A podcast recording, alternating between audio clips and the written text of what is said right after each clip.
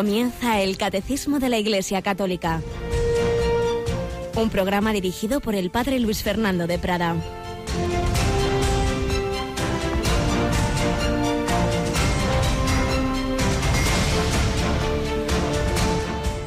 Cristo ha resucitado, aleluya. Verdaderamente ha resucitado, aleluya. Y con esta alegría comenzamos esta nueva edición. Seguimos en la octava de Pascua, seguimos en ese día de ocho días, que es esa octava de Pascua. La liturgia tiene estos dos momentos centrales. Dicen que los expertos que podríamos comparar el año litúrgico con una especie de elipse con dos focos. Es verdad que un foco más importante que otro, y es la fiesta de la Pascua de Resurrección, precisamente.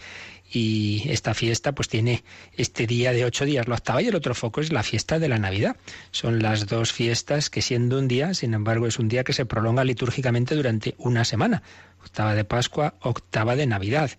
Dos focos de la elipse del año litúrgico. Y luego y ya no solo la octava, sino ese tiempo litúrgico, en el caso de Navidad son no muchos días, y en el caso de Pascua sí, son 50 días, el tiempo pascual, desde la resurrección del Señor hasta Pentecostés, porque el fruto de la resurrección de Cristo es comunicarnos el Espíritu Santo, como precisamente veremos hoy en la exposición del catecismo. Tenemos con nosotros a Yolanda Gómez. Buenos días, Yoli. Muy buenos días, padre. Seguimos disfrutando de este tiempo pascual. Seguimos también preparándonos al, al, Día de la Misericordia, la fiesta de la Misericordia. Estamos haciendo la novena de la Misericordia, ¿verdad? Sí, lo hacemos después de terminar los informativos, pues hacia las tres menos cuarto de la tarde, una hora antes en, en Canarias. Y, y bueno, pues ahí rezamos la novena y la corona. Y precisamente antes mencionabas, hoy no vamos a poder tener a nuestro querido padre Iñigo Ugalde a las doce y media, tu cura en las ondas, pero aprovechamos para poner una conferencia de las que hubo en ese congreso que se celebró hace unos meses, eh, Congreso Mundial de la Divina Misericordia que se celebró en Madrid. Entonces unas hermanas consagradas polacas, precisamente compatriotas de Santa Faustina Kowalska, dieron una conferencia que vamos a poder escuchar a las doce y media sobre Santa Faustina. El Señor en su infinita misericordia nos da los dones pascuales, nos da el Espíritu Santo, nos da el perdón de los pecados. Fiesta de la Divina Misericordia este próximo domingo, indulgencia plenaria, pero obviamente tenemos que confesarnos en estos días, unos días antes, después, o el mismo día, el mismo domingo, comulgar, etcétera. Pues así nos alegramos de recibir este anuncio de Jesús, que precisamente en el Evangelio de hoy aparece cuando se en la tarde del domingo de Pascua tiene esa aparición en el cenáculo. Los pobres apóstoles, dice el Evangelio, aterrorizados y llenos de miedo, creían ver un espíritu. Y él les dijo, pero, pero, pero, ¿por qué os alargáis? ¿Alarmáis? ¿Por qué surgen dudas en vuestro corazón? Mirad mis manos y mis pies, soy yo en persona palpadme y daos cuenta de que un espíritu no tiene carne y huesos como veis que yo tengo. La resurrección no es una cosa así, un fantasmal, no, no, es el mismo Jesús, tiene ese cuerpo. Y por eso dice, palpad, mirad mis manos y mis pies, y ahí tendría, les mostraría las llagas. ¿Veis? Soy el mismo, el que ha sido crucificado, que no soy un fantasma. Dicho esto, les mostró las manos y los pies pero como no acababan de creer por la alegría y seguían atónitos, y es que era lo último que se esperaba. Mira que somos duros de mollera, se lo había anunciado un montón de veces. Tanto la pasión como la resurrección, nada, no les entra en la cabeza que Jesús haya muerto, no les entra en la cabeza que, que, que esté ahí resucitado y vivo. Y en esa condescendencia del Señor dice que para, para que se dieran cuenta de que era Él, les dice, ¿tenéis ahí algo de comer? Le ofrecieron un trozo de pez asado, lo tomó delante de ellos. Qué, amabilidad de nuestro Señor. Ya me diréis, glorioso y resucitado, que falta le hacía comer. Pues ala, hasta ese detalle de comer el pez asado, a saber cómo estaría ese pez ahí para que se dieran cuenta de que era el mismo que tantas veces había comido con ellos. Esto es lo que os dije mientras estaba con vosotros, que era necesario que se cumpliera todo lo escrito en la ley de Moisés, profetas y salmos. Y entonces les abrió el entendimiento para comprender las escrituras. Esto es muy importante. Cogemos la Biblia y con la Biblia se han hecho muchas barbaridades, muchas herejías. Todas las herejías se han basado en algún pasaje de la Biblia. No nos olvidemos de que el demonio cita la Biblia cuando quiere cuando tenta a Jesús en el, en el desierto. No basta la Biblia, tenemos que vivirla en la comunidad de la Iglesia, que es donde se ha recibido el Espíritu Santo para entenderla. Les abrió el entendimiento para comprender las Escrituras. Son los apóstoles, son sus sucesores los que tienen esa asistencia del Señor al magisterio de esa jerarquía para eh, entender la escritura pues en el espíritu en que ha sido inspirada. No basta ser uno muy experto, saber muchas lenguas y muchas cosas, si todo eso lo vive en, el individualismo, en la soberbia, pues le va a llevar, como digo, al error. Pues pedimos al Señor resucitado su gracia, le pedimos esa humildad, le pedimos vivir en la comunión de la Iglesia, esa Iglesia que, que Él ha edificado sobre su resurrección. Y seguimos escuchando estos días pues fragmentos de películas que nos hablan de, de la resurrección de Cristo. Hemos escuchado los dos días anteriores un par de ellas. Vamos a escuchar un fragmento de María, la Madre de Jesús, cuando pues también dos, dos escenas eh, de, de, este momento de la resurrección, de la resurrección de, de nuestro Señor, pues tal como se nos relata en esta película, siempre las películas, pues bueno, tienen su punto, obviamente, que no es que sea así histórico, pero bueno, nos ayudan un poquito a meternos e imaginar cómo sería ese momento tan importante de los inicios de la vida de la Iglesia. Oh, hijo mío de mi alma. Oh. Madre, levántate, madre.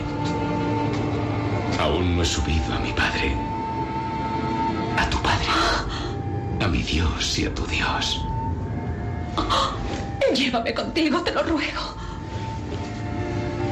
Aún no ha llegado el momento. Tienes que seguir siendo madre.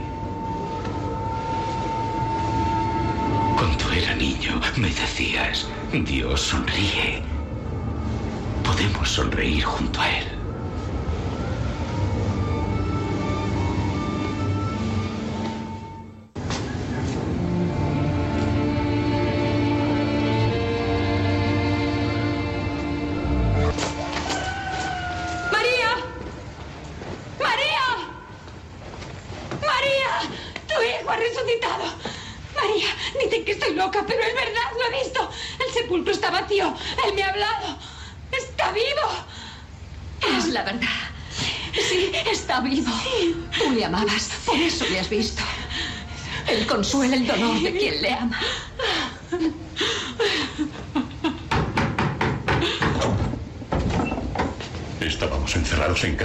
Los fariseos y él fue a vernos y nos dijo, la paz esté con vosotros.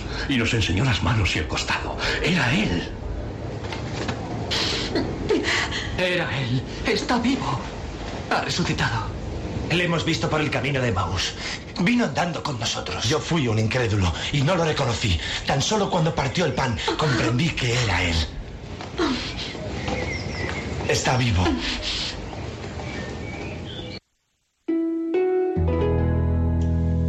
Está vivo, sí, está vivo. Jesús ha resucitado, se apareció a la Virgen, no lo cuentan los evangelios, pero ya dice San Ignacio de Loyola que la escritura presupone que tenemos entendimiento y ya podemos imaginar que, hombre, si aparece a Pedro, a la Magdalena, etcétera, como no, va a comunicarse con su Madre Santísima. A la Virgen, María Magdalena, a los de Maús, a todos los apóstoles, a Pedro, perdonando sus negaciones, nuestra vida se edifica en ese hecho no es una ideología, nos lo han recordado los papas últimamente muchas veces. El cristianismo no es un conjunto de ideas que, bueno, daría igual que las hubiera dicho, una doctrina, no, no, no, no, no. Es un acontecimiento, es Cristo vivo y resucitado. Y en el seguimiento de Cristo, millones y millones de cristianos en la historia. La vida cristiana es participar de esa resurrección de Cristo, lo veremos hoy profundizando en el catecismo, pero antes vamos a seguir recordando eh, la vida de una familia lituana como ejemplo de tantas personas a las que la fe en Cristo ha dado fuerza en medio de las dificultades y muchas veces de las persecuciones. Estábamos recordando el testimonio de Joana Pribusauskaite, un nombre, como digo, lituano, un relato muy reciente que recogía José Miguel Cejas allí en Lituania y que es un capítulo de su libro El baile tras la tormenta que se titula Los tres grandes problemas de mi padre, porque recordaréis que empezábamos leyendo que en 1951 su familia fue deportada porque su padre tenía tres grandes problemas, que había pertenecido a la antigua nobleza lituana, que era propietario de un campo de 30 hectáreas y sobre todo que era un buen católico que ayudaba al párroco. Todo lo cual motivo de exilio a Siberia en un tren semejante a esos que llevaban a los judíos a los campos de concentración como animales, trenes en los que iban muriendo los ancianos, los niños, llegaron a Siberia y los dejaron tirados en medio de esa estepa fría, dos noches sin encontrar dónde dormir, murieron los niños pequeños. Bueno, pues ahí nos habíamos quedado, había nacido allí Joana, Joanina, le pusieron ese nombre, pensando en Juana de Arco, la libertadora de Francia. Bueno, y ya va pasando el tiempo, ya consiguen una, parte de una, de una casa en la que vivían con otras familias exiliadas. Dice que ya había muerto Stalin, ya se suavizó un poco la represión religiosa y por eso pudo ser bautizada por un sacerdote. Y seguimos escuchando el testimonio de Joana. Mi nacimiento supuso una alegría y al mismo tiempo un agobio para mis padres, porque en la cabaña donde vivíamos solo había espacio para una mesa, unas cuantas sillas y una litera. En la cama de abajo dormían ellos y en la de arriba mis tres hermanos. Solucionaron el problema poniendo una especie de hamaca colgada de dos extremos que hacía las veces de cuna.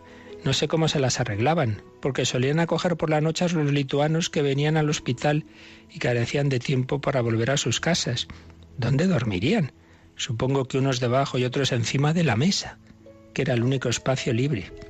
Las desgracias los habían unido mucho y los deportados compartían lo poco que tenían.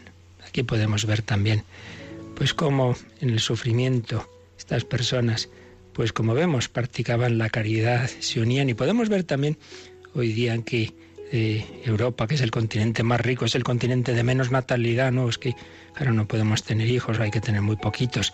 Bueno, pues estas familias en esa extrema pobreza ahí se metían, tres en una cama, en una hamaca, y si hace falta se duerme en el suelo.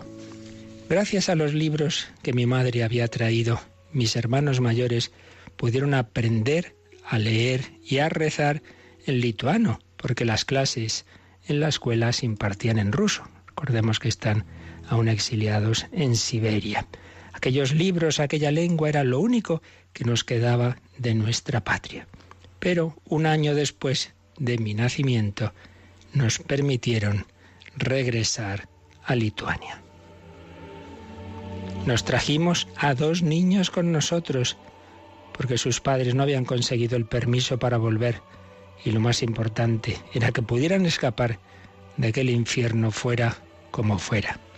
Llegamos agotados y felices, contaban mis padres, tras 20 días de viaje, el 15 de agosto de 1957, fiesta de la Asunción de la Virgen. En la estación tuvimos la suerte de encontrar a unos conocidos que nos acogieron en su casa. Fue heroico por su parte, porque ayudar a unos deportados en aquellas circunstancias era todavía muy peligroso. Podían deportarlos a ellos también. Lo primero que hizo mi madre al llegar a casa fue preparar un baño caliente para los niños. Agua, agua limpia y caliente. Cuando llegamos a nuestra casa, la encontramos ocupada por una familia. Mi madre soñaba desde hace años con volver a ver su jardín, que tanto había cuidado, pero estaba destrozado. Habían talado los árboles que daban sombra a la casa durante los veranos para hacer leña. Llegaron a un acuerdo con los ocupantes y se establecieron en una parte de la vivienda. Volvieron a comenzar desde cero. Y dos años después nació mi hermano Dominicas, que fue la gran alegría de mis padres. Éramos nueve en casa y mi padre trabajaba de sol a sol para que pudiéramos comer todos los días. De nuevo, pues me viene a la mente este pensamiento. Tantas familias que han vivido en la pobreza, que no por eso se han cerrado a la vida, todo lo contrario, que han sido, se han unido en, en, el trabajo, en el sufrimiento, en la austeridad. Gastábamos lo menos posible.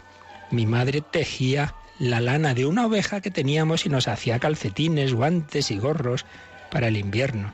Rellenábamos las almohadas con plumas de ganso y los mayores cuidaban de los pequeños, porque como éramos tantos, mis padres no llegaban a todos. Eso tenía sus ventajas. A mí me daba clases mi hermana Vitalia, y gracias a ella iba más adelantada que el resto de los niños de mi clase. En cuanto empezamos a salir de aquella situación, mi madre compró algunos libros.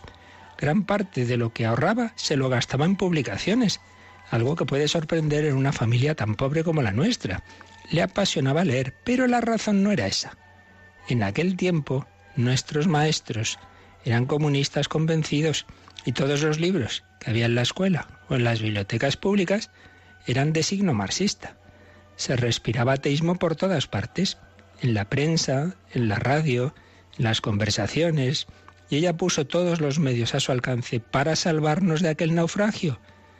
Nos llevaba a la iglesia, nos explicaba el catecismo en casa, procuraba que leyésemos las publicaciones de contenido cristiano que lograba encontrar, y todos los días, antes de dormir, rezábamos el rosario. Vivíamos el mes de mayo, la devoción al Sagrado Corazón de Jesús. En junio, a medida que pasa el tiempo, me doy cuenta de que tuvieron que luchar contra viento y marea para que en nuestro hogar se respirase el aire libre del cristianismo en medio de una sociedad dominada por el miedo y plagada de consignas antirreligiosas. Pues aquí creo que también debemos aprender mucho. En aquella situación, esa familia ante todo pues quiso transmitir la fe a sus hijos y ya que todo el ambiente eh, de escuela, de medios de comunicación, etcétera, era ateo, pues dijo, muy bien, pues a buscar libros, a formarse bien. Bueno, pues apliquémoslo a nuestro caso. No estamos en esa situación, pero también eh, hay un parecido.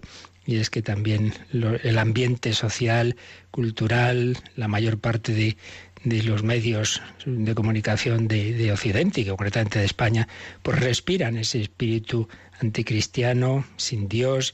Pues queridas familias, hay que hacer algo así. Hay que hay que formar en casa, hay que leer, hay que rezar juntos, no, hay, no, no podemos delegar en, en otros eh, esa fe que, que, que, ya no se transmite a través de, de diversos ámbitos sociales, pues hay que vivirla y transmitirla en casa y hay que formar bien a los hijos y hay que dedicar a ello el esfuerzo.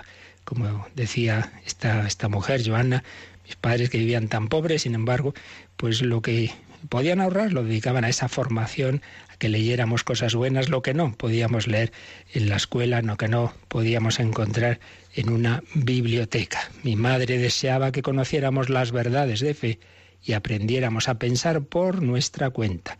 Algo sorprendente en aquel tiempo en el que la propaganda moldeaba las mentes de los más débiles. No era fácil mantenerse libre de espíritu en aquellas circunstancias y de hecho la gran mayoría se plegó a la ideología soviética. Pues también pasa algo así hoy día.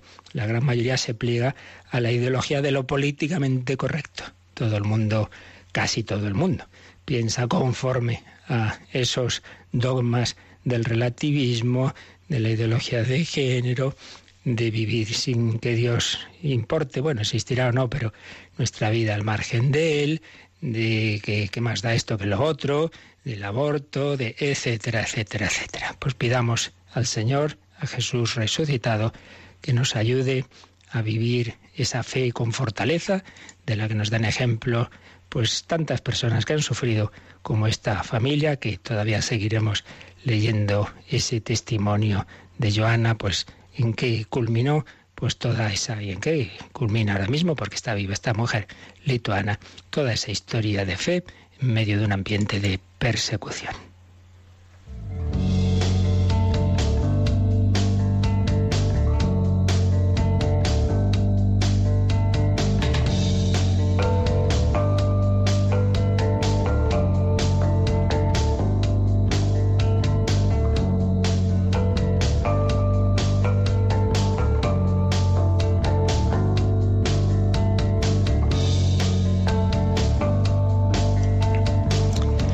Bueno, pues estábamos precisamente viendo las consecuencias para nuestra vida cristiana de la resurrección de Cristo, las consecuencias salvíficas. La resurrección de Jesucristo ha demostrado su divinidad, ha demostrado que lo que decía es verdad, tiene ese carácter apologético, pero también tiene un carácter salvífico. No solo hemos sido salvados por la pasión y muerte del Señor, sino por toda su vida, obra redentora, por su misterio pascual que culmina en la resurrección.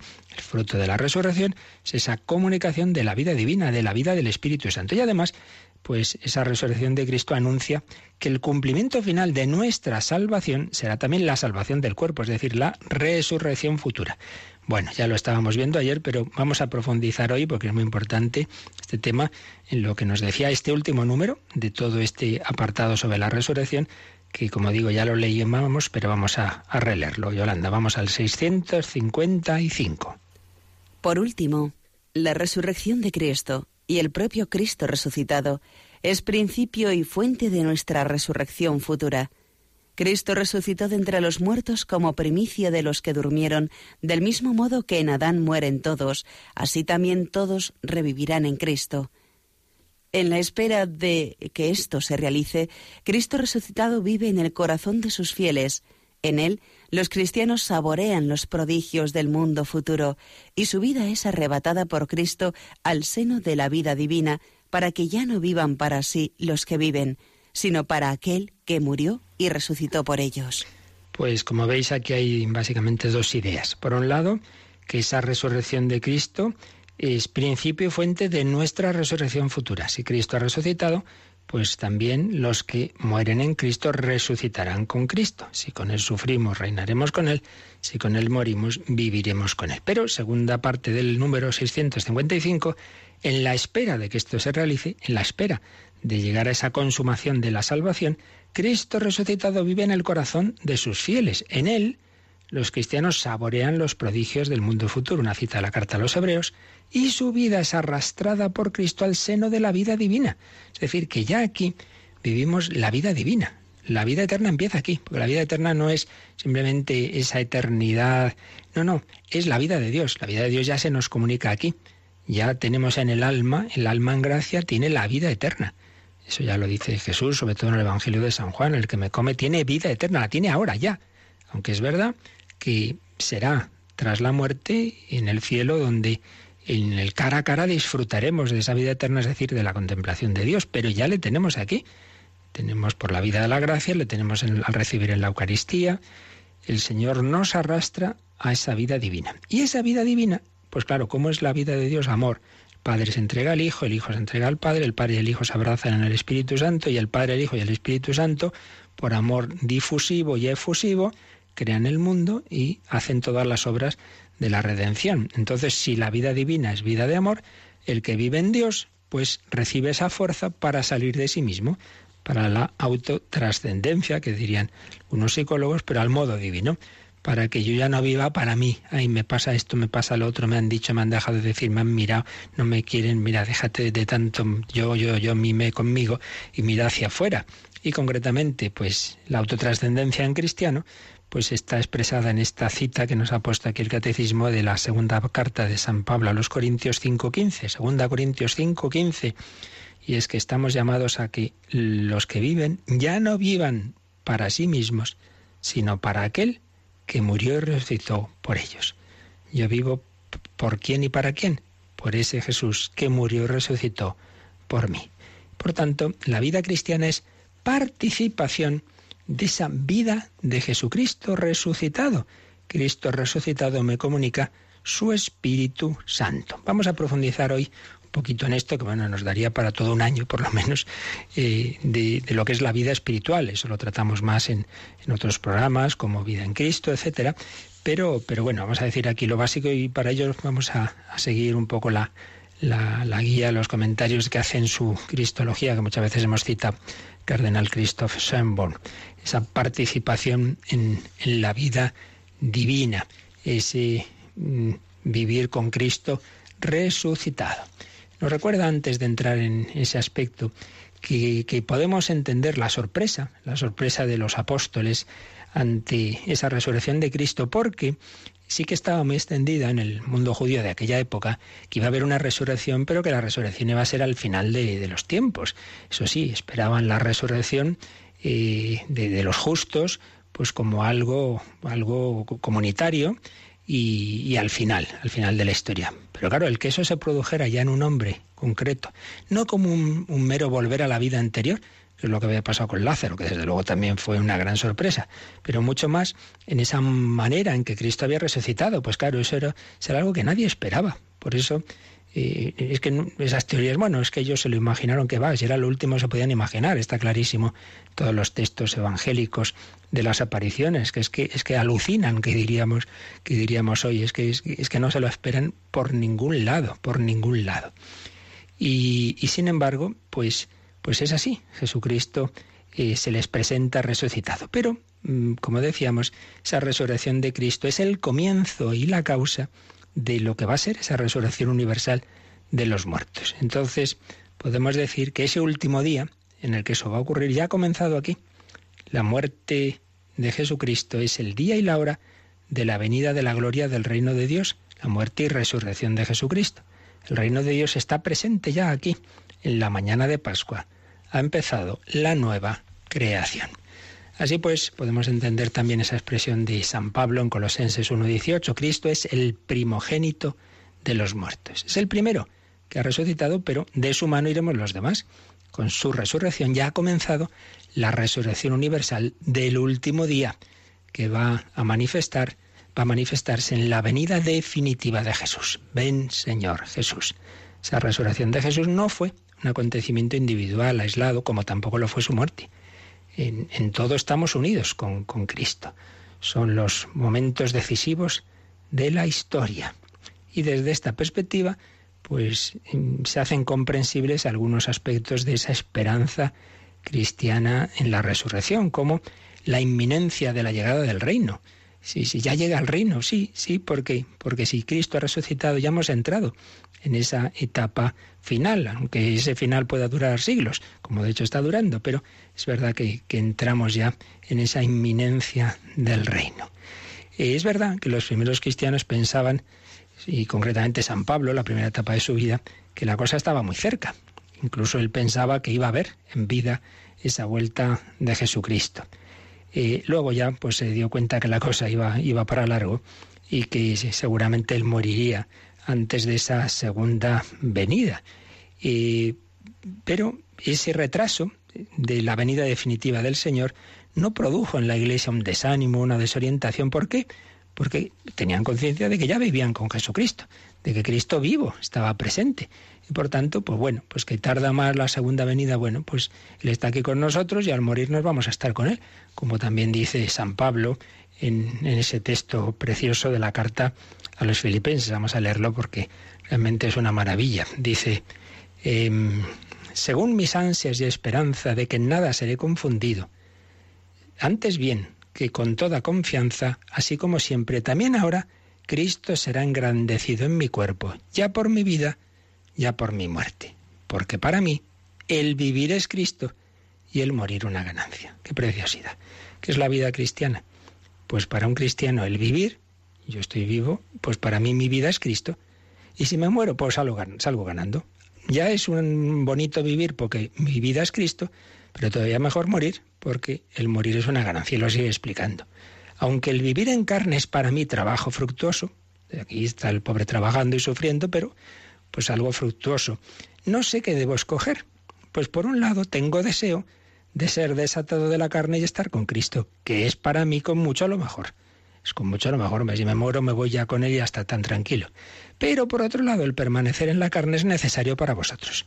Veía San Pablo que todavía tenía mucho que hacer para ayudar a esos cristianos. Entonces no sé qué hacer, bueno, por lo que Dios quiera, y ya está. Esto le pasa a todos los santos al final de su vida, por un lado quieren morirse, pero por otro lado entienden que eso a veces hasta puede ser un poco egoísta. Santa Teresa, que muero porque no muero, pues Señor, lo que tú quieras y ya está, hágase tu voluntad.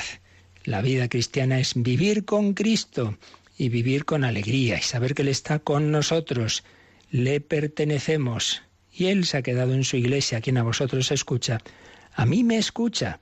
Mirad que estoy con vosotros todos los días hasta el fin del mundo y por eso esa confianza tan grande que expresa San Pablo cuando en ese texto maravilloso de capítulo 8 de la carta a los romanos dice, nada nos separará del amor de Cristo ni la muerte, ni la espada, nada, nada. La realidad queda iluminada por ese estar con Cristo. Ser en Cristo, estar con Cristo. Si vivimos, vivimos para el Señor. Si morimos, morimos para el Señor. En la vida y en la muerte somos del Señor. Otro texto precioso, fijaos, estamos recogiendo algunas frases de San Pablo que deberíamos tener ahí en la pared o en un buen cuaderno como ideales de nuestra vida.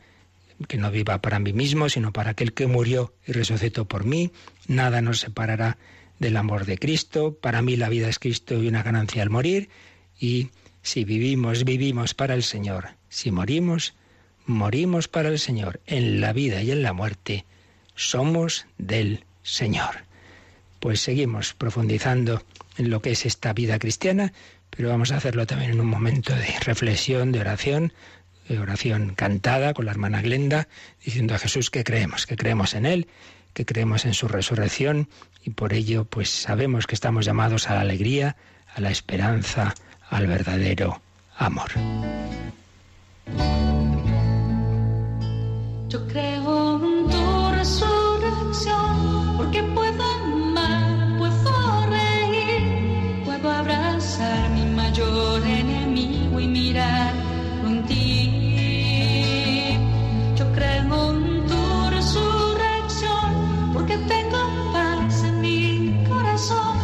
porque puedo entregarme a pesar de todo este dolor.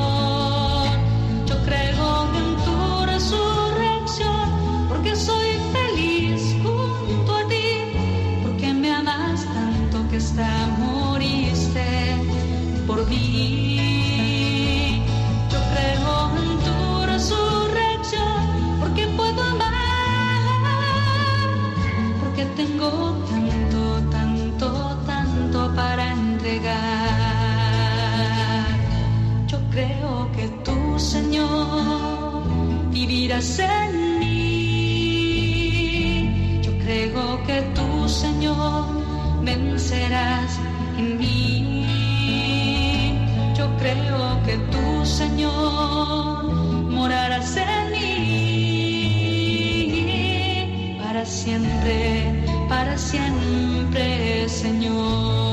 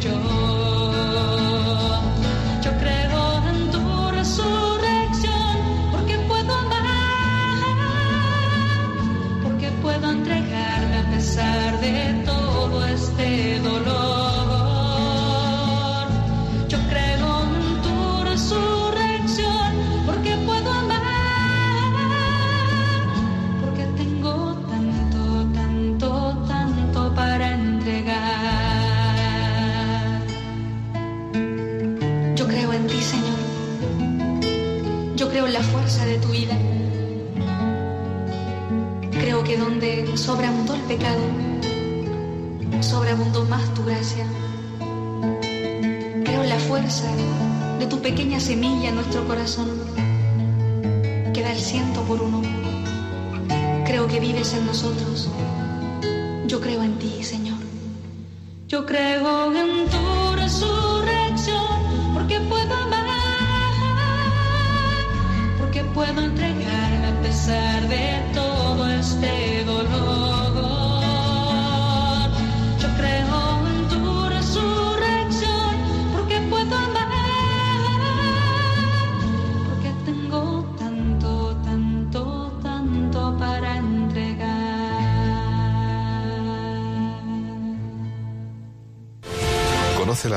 católica.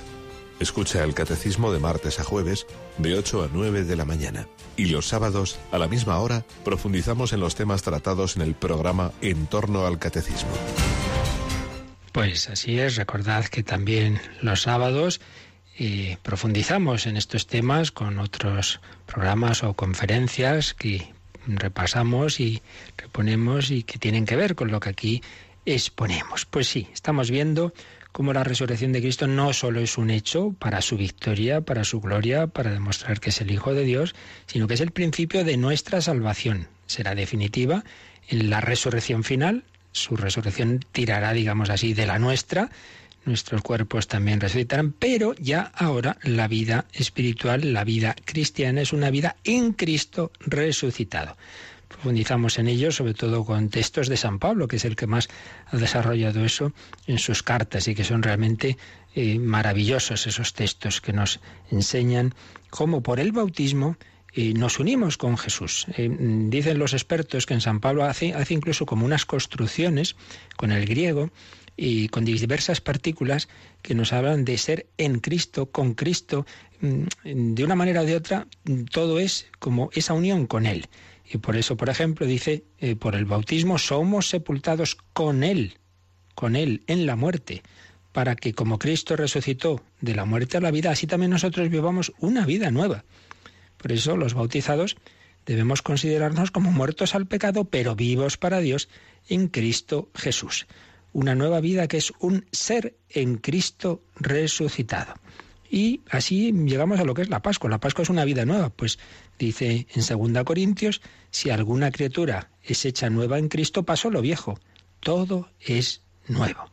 Por lo cual, aplicación práctica, texto que ya hemos citado más de una vez, si habéis resucitado con Cristo, buscad las cosas de arriba, donde está Cristo sentado a la derecha del Padre.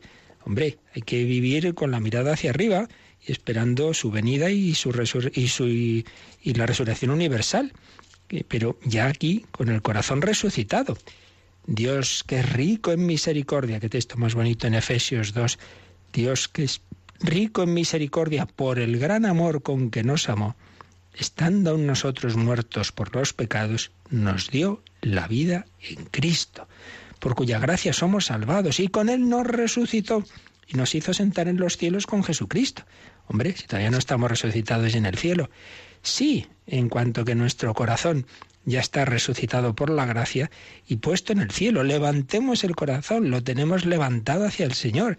La vida cristiana es estar ya, estar ya hacia, eh, hacia Dios, mirando hacia Dios, no atontaos, no atontaos, lo que le dicen los ángeles a los apóstoles cuando la ascensión, que hacéis ahí mirando al cielo? No, no, hay que estar con los pies en la tierra y trabajar aquí, sí, pero con el corazón no en el dinero, no en las preocupaciones mundanas, sino en el Señor. La nueva vida con Cristo es participación en su resurrección, en su gloria, porque estáis ya muertos y vuestra vida está escondida con Cristo en Dios, dice también San Pablo en esa misma carta a los colosenses. Y entonces, como ser cristiano es, es seguir los pasos de Cristo, nuestra vida es una peregrinación. ¿Hacia dónde? ¿Hacia qué patria? Pues lo dice en Filipenses 3, nuestra patria está en el cielo, de donde esperamos al Salvador, nuestro Señor Jesucristo. Por eso nuestra existencia terrenal es una peregrinación lejos de la patria, dice también, y lo desarrolla en 2 Corintios. Vivimos siempre confiados, sabiendo que mientras estamos en el cuerpo, vivimos ausentes del Señor, porque caminamos en fe y no en visión, pero tenemos confianza y quisiéramos más ausentarnos del cuerpo y estar con el Señor. Claro, nos gustaría más, venga, se acaba la peregrinación y quiero ver al Señor, vale, pero de momento vamos peregrinando en fe, somos peregrinos. Nuestra vida ya está ahora en Cristo, aunque será cuando nuestra casa se desmorone dice en 2 Corintios, o cuando seamos desatados de la carne, dice en Filipenses, cuando salgamos de esta vida en carne, también en Filipenses, será cuando ya estaremos definitivamente en casa con el Señor. Pero ojo, incluso cuando muramos en la gracia y, el alma que, muere ya en santidad se va al cielo, pero fijaos una cosa, que incluso en esa situación todavía no está salvada del todo. Todavía es un estado intermedio. Esto ya lo veremos más adelante es lo que se llama la escatología intermedia. ¿Qué quiere decir eso? Que hasta que acabe la historia, el santo eh, que está en el cielo no está salvado del todo por dos motivos. Uno, porque le falta el cuerpo. El ser humano es cuerpo y espíritu unidos. Entonces todavía no está salvado del hombre entero. Decía Tertuliano, sería indigno de, Dios salvar a medio hombre. No, falta parte de la persona humana, que es el cuerpo. Eso pues es al final. Pero también somos miembros del cuerpo místico somos miembros del cuerpo místico. Y también falta parte del cuerpo místico. Aún no se ha completado la historia, aún no se han completado los salvados. Solo Dios sabe hasta cuándo durará este mundo. Bueno, pues todavía hay muchas personas que están llamadas a integrarse en ese cuerpo místico. Entonces, bueno, pues todavía, hasta que acabe la historia, eh, todavía no está completa la salvación.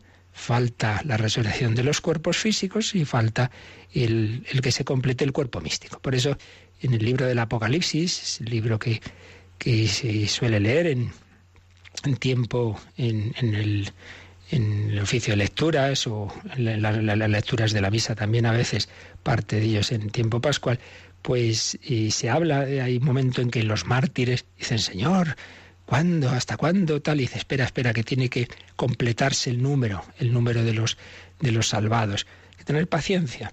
El cuerpo místico todavía mm, va a formarse de más miembros que, que van a incorporarse al, a, la, a la gloria a lo largo de la historia. Todo llegará.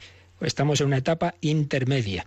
Hay una escatología intermedia en la espera de la resurrección corporal y en la espera de, la plenitud de la Iglesia. Entre tanto, pues ser cristiano siempre es ser en Cristo, existir con Cristo, por Él y en Él aquí, en nuestra corporalidad terrena. Después, en la etapa intermedia, en que el alma sin el cuerpo, en el cielo, disfrutará de Dios y si tiene que purificarse antes, pues en el purgatorio. Y finalmente, pues ya la plenitud de la salvación con la resurrección y con mm, esa parusía, segunda venida de Jesús, en la que se consumará la historia.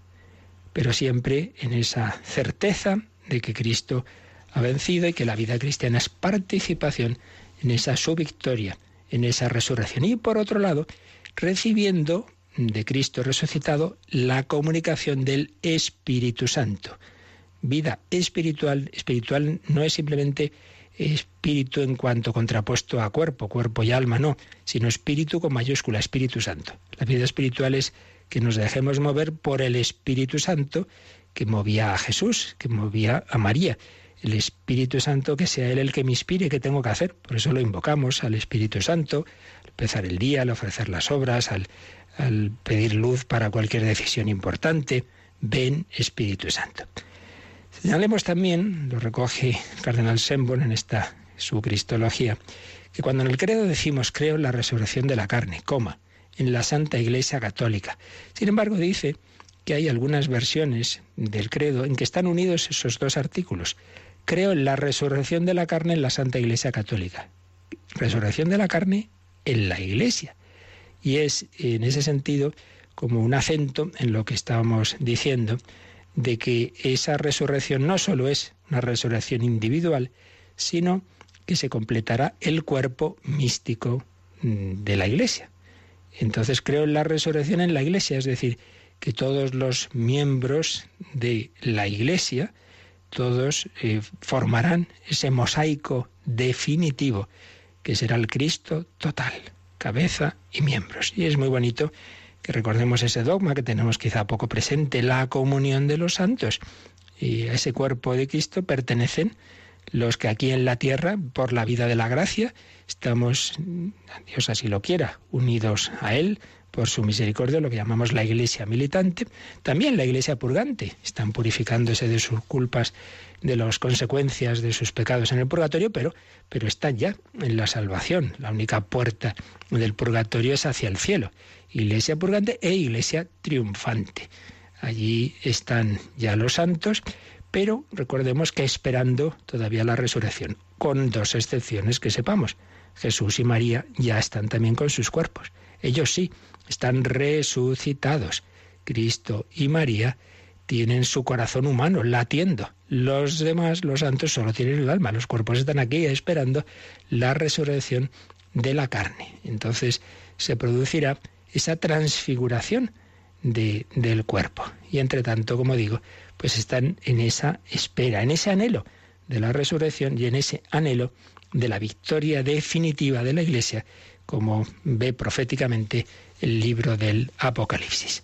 Pues esta es nuestra vida cristiana, ser peregrinos con Jesús, que vive en la iglesia, eh, caminar por Cristo con Él y en Él. Tú ¿Por qué vives? Pues mira, mi ideal es pues ese, ese seguimiento de Cristo. ¿Con quién vives? Con Cristo. Se ha quedado con nosotros. ¿En quién vives? Es como una dimensión más interior, más mística. Vivir en Cristo, vida en Cristo. Fijaos que sobre todo al comulgar, Él está en nosotros y nosotros en Él. Yo en ti y tú en mí, que vivamos todo el día deseando ese abrazo, ese beso, esa comunión íntima con Cristo, que se une a nosotros, que renueva su alianza con nosotros en cada celebración de la Eucaristía, sangre de la alianza nueva y eterna, derramada por vosotros, por cada uno de los que estamos ahí en esa celebración, que anhelemos ese encuentro con Él dominical, semanal, en la misa del domingo y si puede ser, ojalá mejor, diario, ese encuentro con Cristo, que es el momento principal de esa comunión con Él. Pero durante todo el día, por la vida de la gracia, estamos llamados a vivir también en esa intimidad con Él. Si alguno me ama, mi Padre le amará, vendremos a Él y haremos morada en Él. Como veis, la vida cristiana es una preciosidad porque no es que haya un Dios ahí arriba que me manda a hacer no sé qué cosas, cumplo los mandamientos, eh, hago actos de culto a distancia, eh, cumplo, pues bueno, hay que ir a misa los domingos, intento ser bueno y bueno, pues ya luego estaré con él en el cielo. Que no, hombre, que no, que es vivir toda tu vida desde ese amor, desde esa amistad, en ese diálogo con el Señor que no te manda cosas por mandar, sino que quiere alimentar. Niño, tienes que comer. Hombre, no es mandar por mandar, es que si no comes y te mueres. Pues el Señor nos invita a alimentar nuestra alma, no solo de pan vive el hombre, sino de toda palabra que sale de la boca de Dios. Si no coméis la carne del Hijo del Hombre, no bebéis su sangre, no tenéis vida en vosotros. Alimentarnos con la Eucaristía, alimentarnos con su palabra, alimentarnos con la oración. La oración es la respiración del cristiano han dicho pues todos los autores desde los primeros siglos, si uno no respira se muere. Entonces no es que haya, haya que un deber de hacer oraciones, que hijo, es que si no respiras te mueres.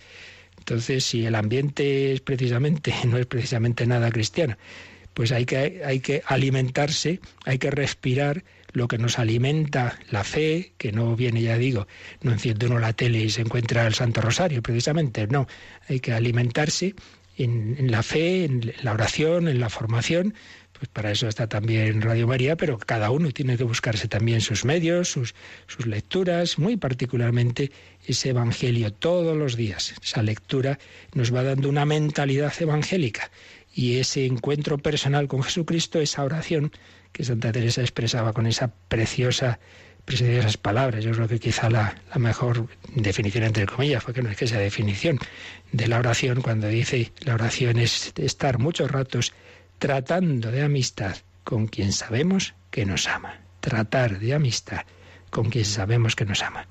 Y ese es Jesús, que ha muerto por mí y que está vivo.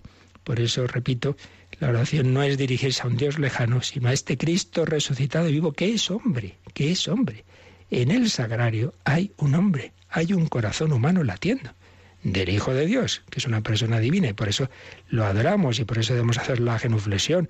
si uno no puede, pues está ya sus rodillas para pocos trotes, pues una inclinación profunda, pero siempre expresar nuestro respeto y adoración a Dios, pero a la vez la confianza de que es nuestro hermano. Ve y dile a mis hermanos, sumo mi Padre y vuestro Padre. Todo esto es fruto de la resurrección. Como veis, es el centro de la fe y de la vida cristiana. Y con eso pues terminamos la, explicación de este último número de catecismo dedicado a este artículo de, del credo. Creo que resucitó de entre los muertos, pero nos quedan los números de resumen de todo este apartado que ya veremos el próximo día a partir del número 656.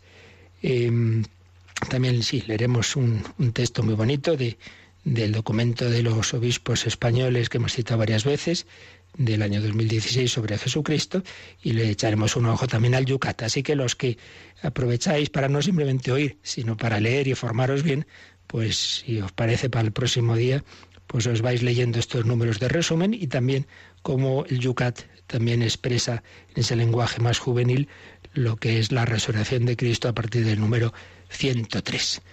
También leeremos cómo lo expresaba Benedicto XVI en su libro Jesús de Nazaret. Con todo esto, pues, pues acabaremos de, de resumir y de profundizar en este punto central de la fe cristiana.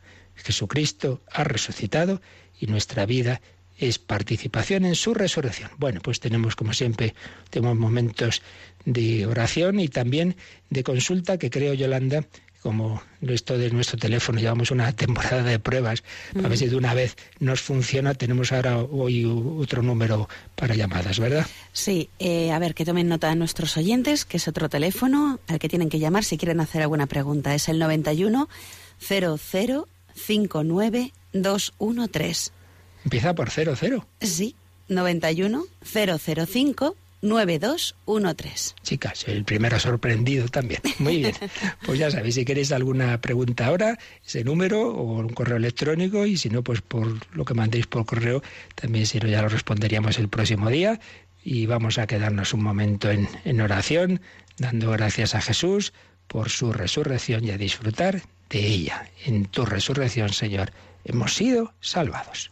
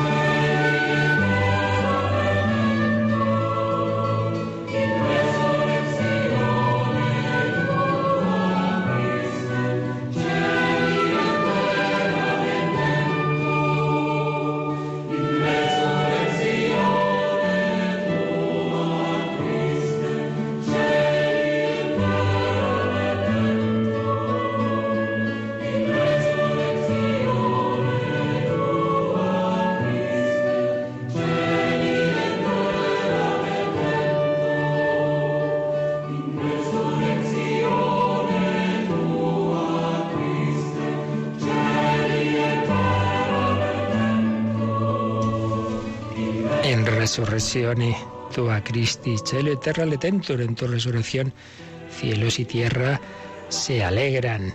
Pues sí, así es, y todos debemos, estamos llamados a vivir esta alegría, estamos salvados, no en plenitud todavía, estamos en espera, en peregrinación, pero con esa confianza.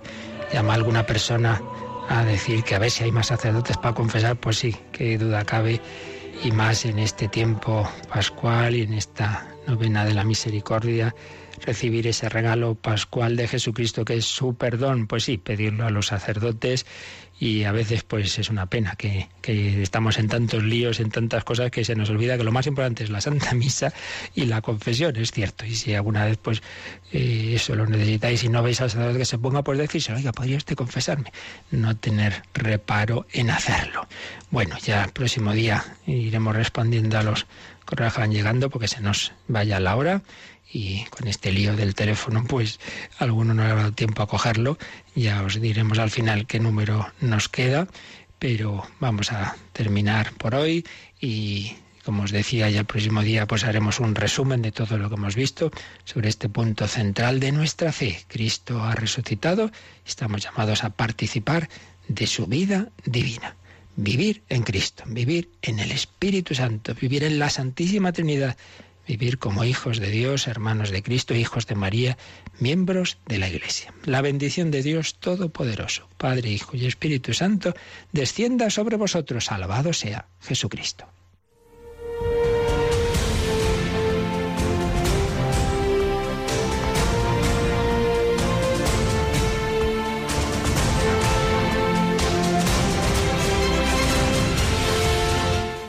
Escuchado en Radio María el Catecismo de la Iglesia Católica. Un programa dirigido por el Padre Luis Fernando de Prada.